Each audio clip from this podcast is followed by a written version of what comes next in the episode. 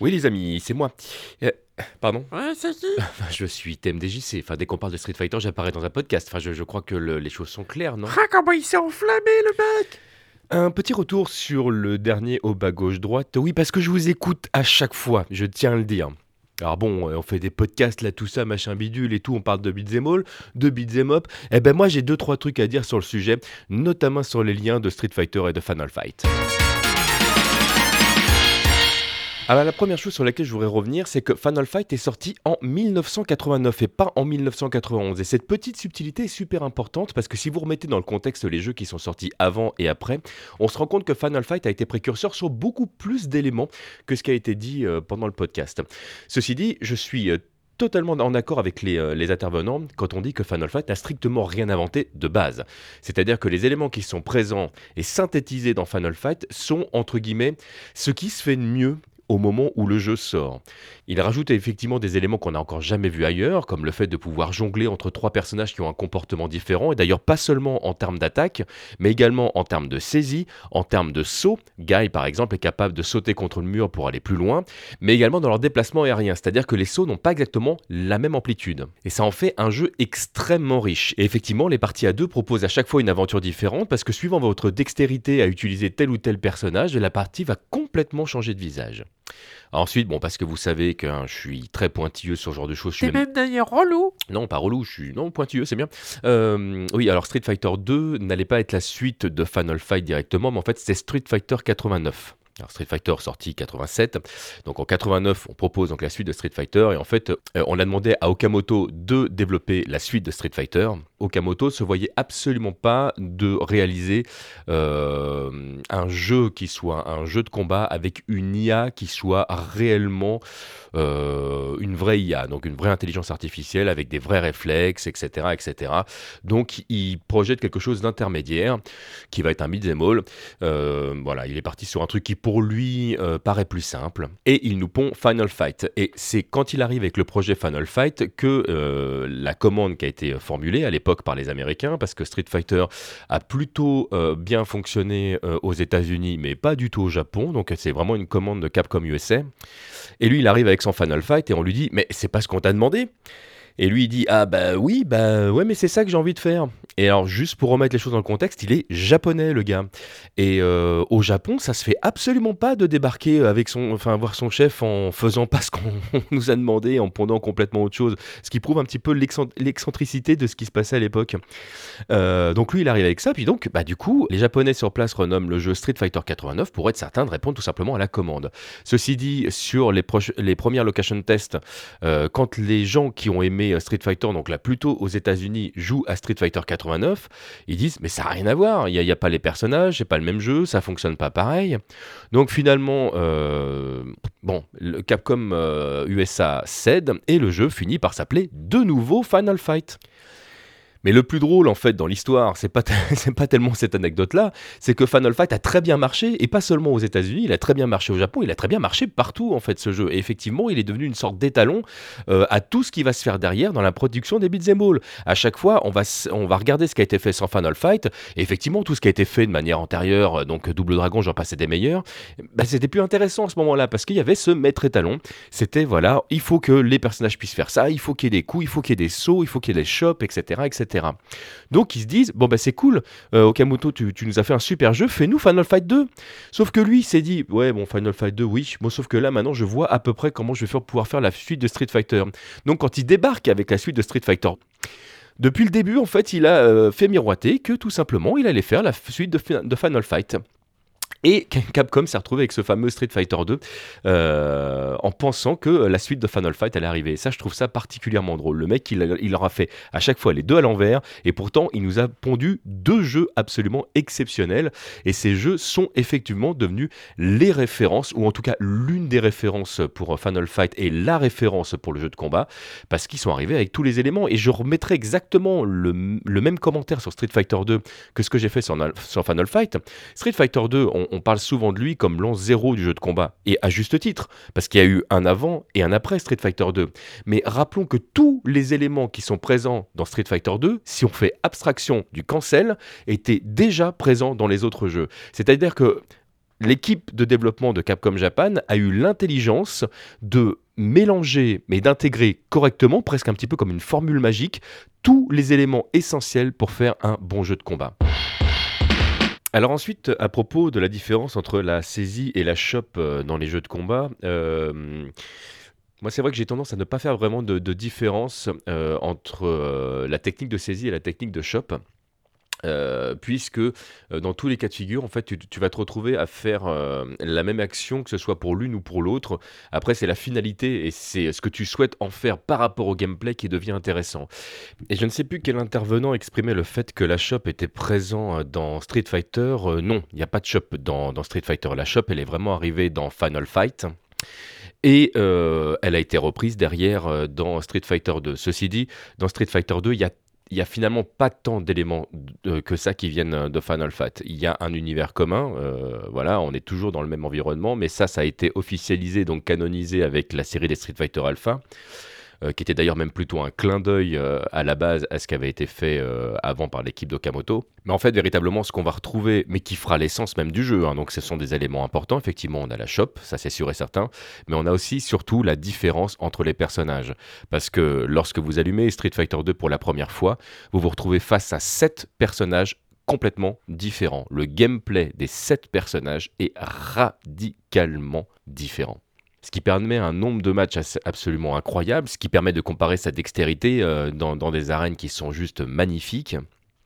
Donc oui, c'est surtout ça en fait qui, euh, que Final Fight a transmis à, Street Fighter 2. Et ce qui est très intéressant d'ailleurs, entre l'héritage de Street Fighter premier du nom et l'héritage de Street Fighter 2, hein, donc 87-91, euh, c'est que on va garder Ken et Ryu. Et que Ken et Ryu dans Street Fighter 2, ils sont totalement identiques en termes de gameplay, ce qui fait que si jamais à un moment donné on avait à comparer euh, sa connaissance du gameplay, il n'y avait que sur les deux karatékas qu'on pouvait effectivement se battre complètement armes égales. Et ça, ça n'existait évidemment que dans Street Fighter. Ça a été donc incorporé dans Street Fighter 2, ce qu'on n'a absolument pas dans Final Fight. Parce que dans Final Fight, s'il y en a un qui prend Cody, euh, bah, l'autre ne peut plus le prendre. Il est obligé de prendre Guy ou Agar.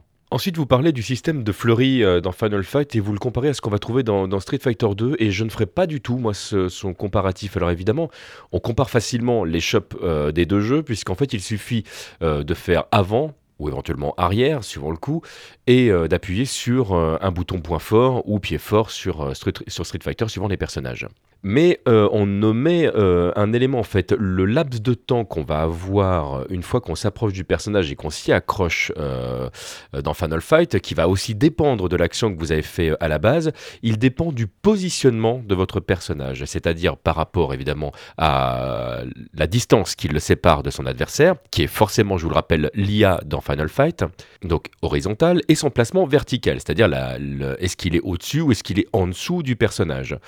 Dans Street Fighter 2, ça n'a strictement rien à voir. Là, on parle d'option select, c'est-à-dire que lorsque vous êtes près du personnage, si vous n'appuyez sur aucune direction et que vous usez d'un coup fort, en général plutôt le point fort ou le point moyen, le personnage va taper. Et là en face, et je rappelle que dans Street Fighter 2 ce n'est pas forcément l'IA, et ça change beaucoup de choses dans le gameplay, le personnage peut ou bloquer, s'il s'agit d'un coup, ou éventuellement faire un coup plus rapide, pour casser l'attaque de l'adversaire, le classique pierre-feuille-ciseau.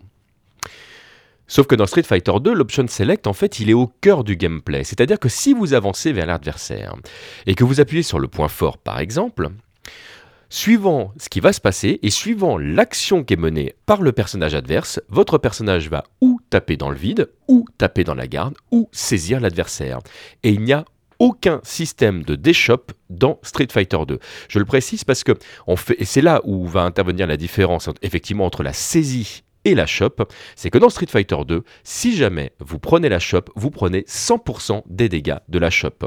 Par contre, effectivement, si jamais vous vous retrouvez euh, face à un Zangief qui va vous attraper face à un Honda face à un blancage en passé des meilleurs qui effectivement vont asséner plusieurs coups à la suite, là vous pouvez euh, bouger votre stick dans tous les sens, appuyer sur tous les boutons pour vous échapper, pour éviter de prendre effectivement tous les dégâts. Donc il y aura un dégât minimal, effectivement il y aura un dégât maximal, au bout d'un moment, effectivement dans tous les cas de figure, le personnage adverse finit par se défaire.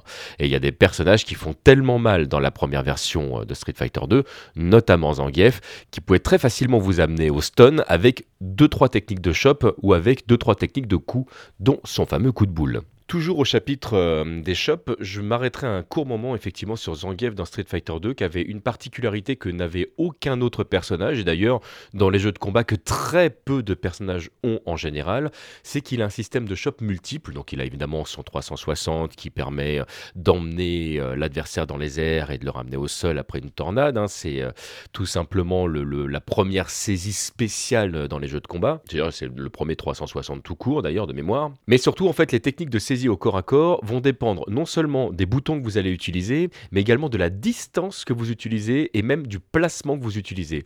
Zangief, il peut saisir quand il est collé à l'adversaire debout, il peut saisir quand il est un peu plus loin de l'adversaire, il peut saisir quand il est accroupi, il peut saisir quand il est accroupi euh, complètement collé à l'adversaire, ce qui fait que en fonction de la distance et en fonction du bouton employé, Zangief va tout simplement faire des choses radicalement différentes. Des fois, il va attraper, il va saisir et maintenir son adversaire pour lui écraser euh, ou euh, le bas du ventre, euh, ou la tête, ou le mordre, ou des fois il va tout simplement le balancer, donc l'attraper pour l'envoyer en l'air, pour le faire tomber au sol. Et c'est juste absolument incroyable les premières fois que vous jouez avec Zangief dans Street Fighter 2, donc vraiment les premières versions, hein. parce que après à partir du Super déjà ça s'est beaucoup calmé en termes de, de gameplay, on est parti sur autre chose.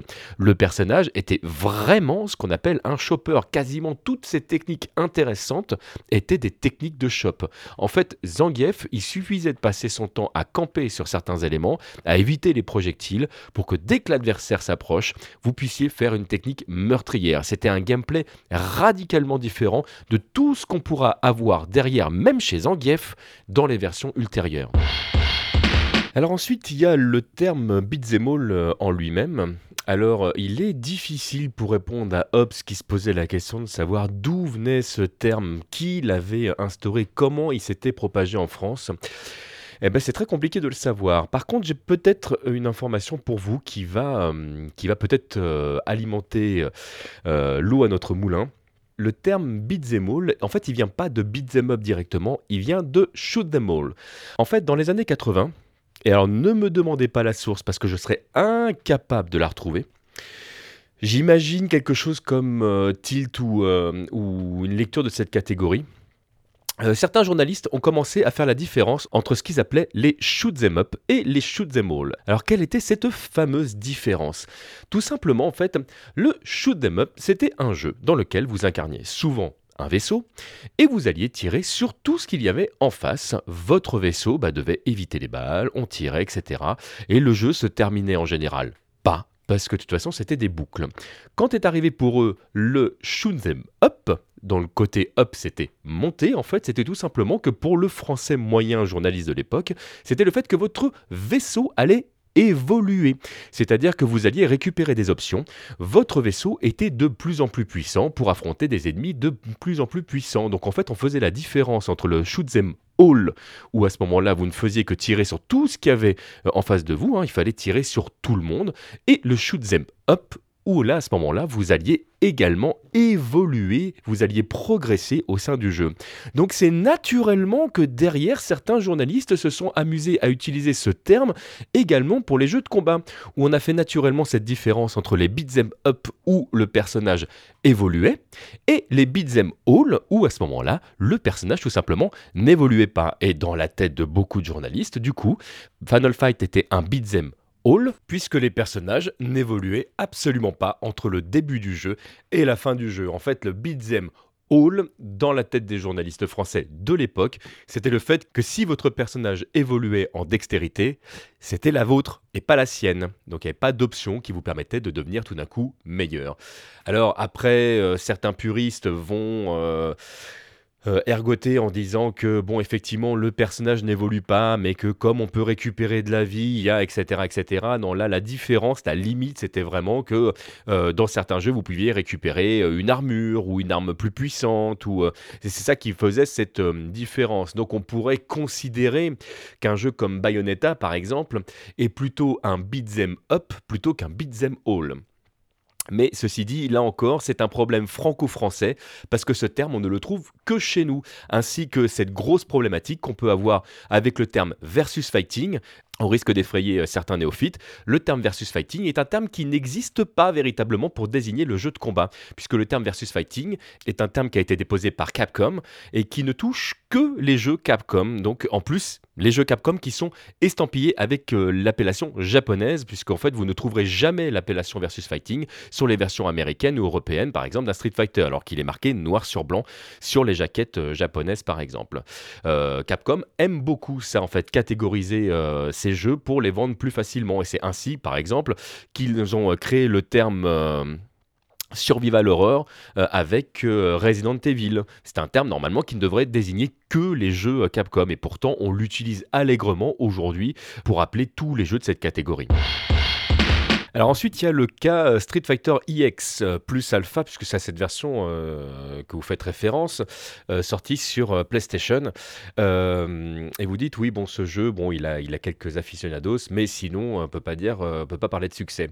Alors si vous regardez les chiffres, en fait, c'est un jeu qui s'est très bien vendu, qui a fait découvrir le jeu de combat à beaucoup de joueurs. Il y a beaucoup de joueurs qui ont commencé le jeu de combat par Street Fighter EX, sachant que le jeu s'est tellement bien vendu que ça fait partie des jeux qui sont passés en plateau Platinum euh, euh, à deux reprises. Donc euh, vraiment un jeu, voilà. autant les suites se sont vraiment largement moins bien vendues, mais des Street Fighter qui sont sortis sur, sur PlayStation, ça fait partie des jeux les plus vendus. En fait, il y a, y, y a, deux Street qui, qui le haut du panier.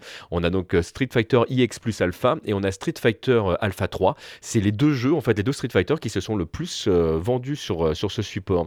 Et effectivement, Shin fait la remarque sans Street Fighter EX, il n'y aurait pas eu de Street Fighter 4. Je ne peux aller que dans ce sens parce que c'est vraiment le jeu qui va amener les bases de, ce que va devenir Street Fighter 4. Très souvent, on parle de la filiation entre Street Fighter 2 et Street Fighter 4 et on met de côté à tort tout ce que euh, Street Fighter EX va amener euh, à cette licence. Euh, c'est absolument énorme. effectivement, le gameplay est type 2D dans un, dans un environnement qui est complètement 3D. Et si aujourd'hui le jeu euh, pêche par un gameplay un, peu rigide et surtout des graphismes qui sont euh, complètement obsolètes, on va dire, euh, le jeu aujourd'hui encore continue à tourner notamment au Japon et continue à porter beaucoup de choses, même si les professionnels du genre auront tendance à lui préférer Street Fighter EX2 ⁇ mais à mon sens, vous auriez tort de négliger l'importance qu'a eu ce jeu dans la licence des Street Fighter euh, en général, même si euh, extérieurement aujourd'hui avec le recul, c'était loin d'un raz-de-marée comme avait pu l'être Street Fighter 4 et donc les novices n'ont pas forcément conscience de ce que ça a apporté, mais c'est également un apport dans le jeu de combat en général, parce qu'il y a beaucoup de choses qui sont arrivées euh, depuis ces licences, euh, notamment euh, les super cancels, le fait de pouvoir arrêter un coup spécial par un super coup spécial, ça a totalement révolutionné l'ère du jeu de combat. La quasi-totalité des jeux de combat modernes aujourd'hui utilisent ce genre de mécanique. Voilà, donc c'est pour ça qu'il me semblait important de revenir sur ce petit élément-là. Alors évidemment, si je me permets d'apporter ma pierre à l'édifice, c'est parce que c'est un sujet que j'adore et sur lequel j'adore discuter. Mais euh, je voulais vous remercier, amis d'Aube gauche droite, parce que bah voilà, c'est super d'avoir fait ce sujet et que c'est voilà, j'ai pris beaucoup beaucoup de plaisir euh, à vous écouter, euh, comme d'habitude. Oui, mais ils n'ont pas parlé de Capitaine Commando. C'est vrai, vous n'avez pas parlé de Capitaine Commando, je, l'admets, mais tu sais que tout le monde t'a reconnu, Pipo. Ça, ça sert strictement à rien de, de maquiller ta voix. on vous fait à tous de gros gros bisous. Bisous et on vous dit à très très bientôt. Enfin, quand même, tu te la pètes dans ta séance comme ça, avec des audios, euh, dans, un podcast qui n'est pas le tien. J'ai cette chance euh, d'avoir des moyens de communication, d'avoir un micro, etc. Après, la balle est dans leur camp, je veux dire, ils sont pas obligés de me diffuser. Ouais, tu dis ça, mais t'as dit oui, si vous me diffusez pas, je mets le feu à la voiture. Ferme ta gueule, enfin, de, enfin Pipo. Mais dis donc, dis, alors. T M J T. Et sinon, j'ai adoré Final Fight Streetwise. Voilà, c'est tout, c'est tout.